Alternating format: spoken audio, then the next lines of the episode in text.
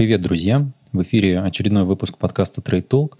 Я сегодня хочу ответить на вопрос, который у меня постоянно мелькает в каких-то э, личных сообщениях, либо в комментариях. Что делать с золотом, вообще, что будет происходить в 2021 году и э, какой у меня взгляд на этот актив. Ну, наверное, прежде чем начнем, я хочу поделиться с вами позитивной такой эмоции своей немножечко. Канал Trade Talk на YouTube набрал больше 10 тысяч подписчиков. Если вы смотрите меня, но еще не подписаны, пожалуйста, подписывайтесь. Мне приятно видеть э, эту цифру, вашу обратную связь какую-то в виде лайков, комментариев, потому что это как раз мотивирует делать новые выпуски. Я немножечко, конечно, посидел в засаде, посмотрел, что происходит на рынке. В общем, мне было отчасти лень, отчасти нечего было публиковать. Так, такого что-то интересного. Вот э, сделал определенную подборочку компаний золотодобытчиков.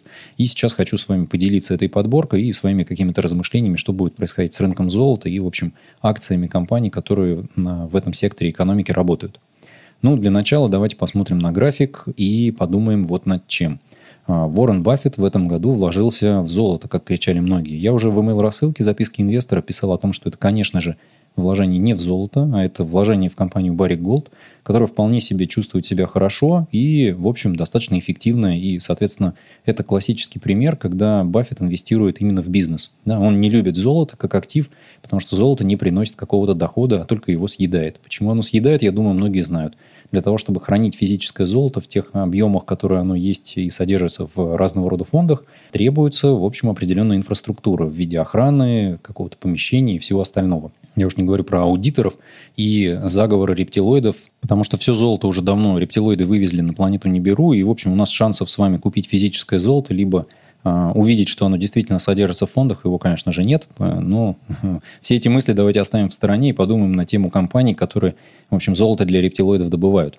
График я вывел этот специально, чтобы вы увидели, что, как говорится, никакой зависимости рыночной нет, а, с одной стороны, да, с другой стороны, это попытка проиллюстрировать, что происходит с рынком, с настроениями и как это отражается на том, куда двигаются котировки золота. Последнее время, ну вот конкретно 18-19 год, все сидели в золоте, оно было достаточно стабильно, да, в середине прошлого года оно начало расти, я специально вывожу это все в процентах, и мы видим, что как раз вот основной рост, который мы ловили, это было середина 2020 года, а, Интересно, да, что вот середина 19-го, середина 20 года, то есть летом люди любят покупать золотишко, как выяснилось, да. Но у нас был с вами сумасшедший март, где падало все, в том числе и золото, но оно даже не корректировалось на уровень а, в общем-то, начало 2020 года, да, там сходило и достаточно быстро восстановило свои позиции, и к лету пошло вверх, пробивая отметку в 2000 долларов за унцию.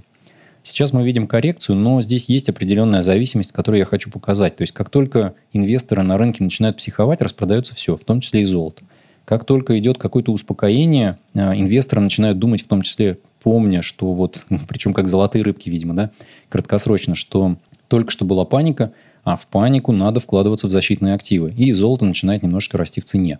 И в целом вот это движение на север у золота, оно, конечно же, многими аналитическими домами, оно прогнозируется в том плане, что вот в 2021 году мы увидим 2000 долларов за унцию, и там дальше уже только, а, в общем, оперативный простор и движение в сторону 2500. А может быть, даже кто-то в своих каких-то тайных э, снах показывает и аналитику про 3000 долларов за унцию. А, у меня, конечно, взгляд немножко не такой. Я эту аналитику читаю, в том числе и думаю, что, конечно, к 2000 мы потенциально сходить можем и даже пробить 2000, может быть, даже на 2500. Но вероятность этого на самом деле еще нужно, что называется, посмотреть. То есть, с какой вероятностью этот рынок будет таким образом двигаться.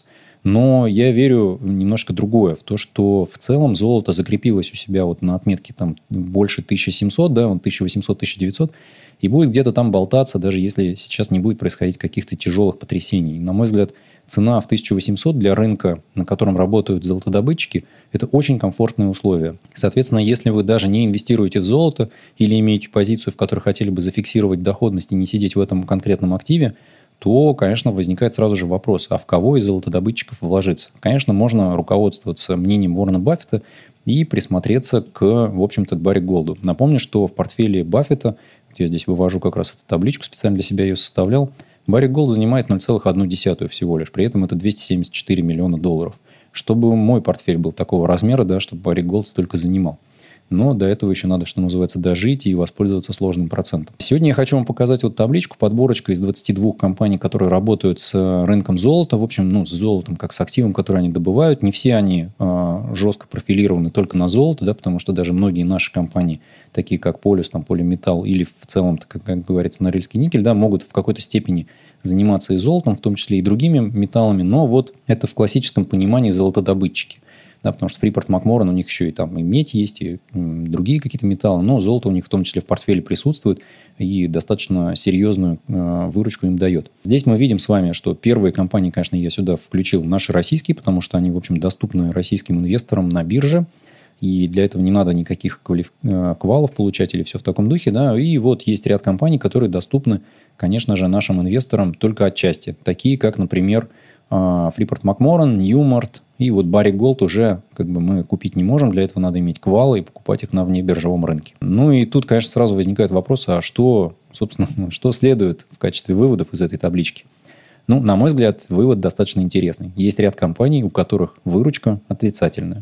То есть они не зарабатывают деньги. И это при том, что золото на хаях за последние 10 лет, а, деньги не стоят ничего, то есть стоимость фондирования под их капексные затраты либо под рефинансирование долгов также не стоит ничего. То есть, представляете, у нас с вами суперкомфортные условия для этого бизнеса, и этот бизнес не приносит никаких денег. Интересная ситуация. То есть, стоит ли вообще рассматривать такие компании? И это как раз, кстати, один из э, вопросов, почему, мне кажется, инвестиция в ETF на сектор золотодобытчиков, они не очень хороши. Конечно, там можно спекулятивно играть, и вы можете в Телеграме почитать много каналов, есть, которые дают советы покупать там то одних, то других, как бы ETF с плечом и все остальное. Ну, на мой взгляд, здесь интереснее как раз-таки смотреть и заниматься вот таким стокпикингом, потому что есть компании, которые, в общем, показывают не очень хорошую динамику, да, вот видите, отрицательные. Есть компании, которые вполне себе выглядят прилично. То есть даже наши э, золотодобытчики, вот поле золото, поле металл, вполне себе перспективная история. Они у меня в портфеле есть, я здесь как акционер говорю. Барик Голд тоже очень неплохо выглядит, да, то есть при уровне PEF 13 это достаточно хорошая история. И вот Ньюмарт э, тоже 19, это очень хорошо. Есть, конечно, такие истории, как Goldfields Ltd, да, вот там 9, но тут надо присмотреться, что это за компания такая. Ну и что я хочу еще сказать, да, здесь мы видим, что у многих компаний есть дивиденды, они их платят, и есть некоторые компании, у которых, в общем-то, не все так хорошо, да, а дивиденды они продолжают платить. Видимо, платят их из заемных средств. Поэтому я бы к ним здесь всерьез присмотрелся и подумал бы 10 раз о том, покупать их или нет. Ну и в том числе пояснение, наверное, достаточно простое, почему мне не нравится Селигдар и Петропавловск. Они сейчас не зарабатывают денег, в Петропавловске вообще корпоративный конфликт. На него многие смотрят в формате, что там такие активы, что все будет хорошо. Наверное, да, но для меня с точки зрения вот долгосрочной какой-то истории – уровень риска при вложении в эти бумаги, конечно, превышает тот э, уровень доходности, который можно получить. Поэтому эти компании я, конечно, у себя в шорт-листе убираю и на них, в общем, не смотрю. Мне интересна сейчас вот компания Barrick Gold и компания Newmont. Я к ним присмотрюсь достаточно внимательно, наверное, на выходных, вот этих долгие праздники, которые будут, и буду принимать решение, что же делать с позиции по ETF GLD, в которой есть небольшой плюс, э, который как бы, ну, в Black Terminal видно, что у меня там минуса, да, у меня два счета есть, на одном из них плюс, на одном из них минус, суммарно это, конечно, минус пока что по позиции, но ничего страшного, я там, где плюс, э, в общем, точнее, там, где минус, да, зафиксирую и, в общем, выйду пока что, там, где плюс буду держать. И э, я здесь в Black Terminal специально собрал несколько компаний, ну, наших отечественных, что называется, лидеров э, золотодобытчиков. И вот несколько для примера, Newmont, Freeport и Barrick Gold, для того, чтобы стало понятнее, как бы, как их оценивать с точки зрения отрасли что отрасль более чем интересная на фоне того, что происходит на рынках капитала и э, то, как, в общем, ритейл-инвесторы, в том числе ведомые вот этой волатильностью, начинают думать про защитные активы и, в общем, бежать в них. И видите, да, что вот происходит какая-то паника на рынке, да, и сразу вслед за этой паникой у нас происходит какой-то э, скачок э, золота вверх.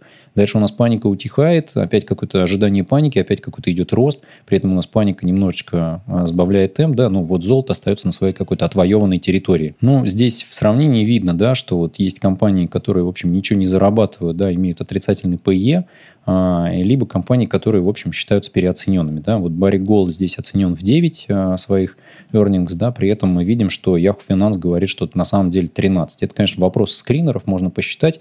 Но я здесь а, пересчитывал самостоятельно, делил, в общем-то, показатель цена на earning per share, и у меня получается 13. Да, вот с точки зрения Black Terminal почему-то у них получилось 9.38. Конечно, при такой оценке P на E компания выглядит очень хорошо, да, при том, что у нее уровень долга практически никакой, да, то есть мы видим, что вот все эти компании, они имеют достаточно комфортный уровень долга, то есть даже Петропавловск. Но Freeport как раз имеет высокий уровень долга, и, видимо, как раз этот долг и тянет компанию вниз с точки зрения вот ее э, earning per share.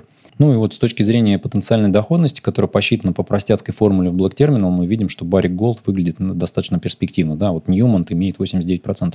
Я не стал всех э, сюда забивать в скринер, э, оставлю вам это в качестве такой домашней работы. Если кому-то интересно будет, посмотрите, выберите.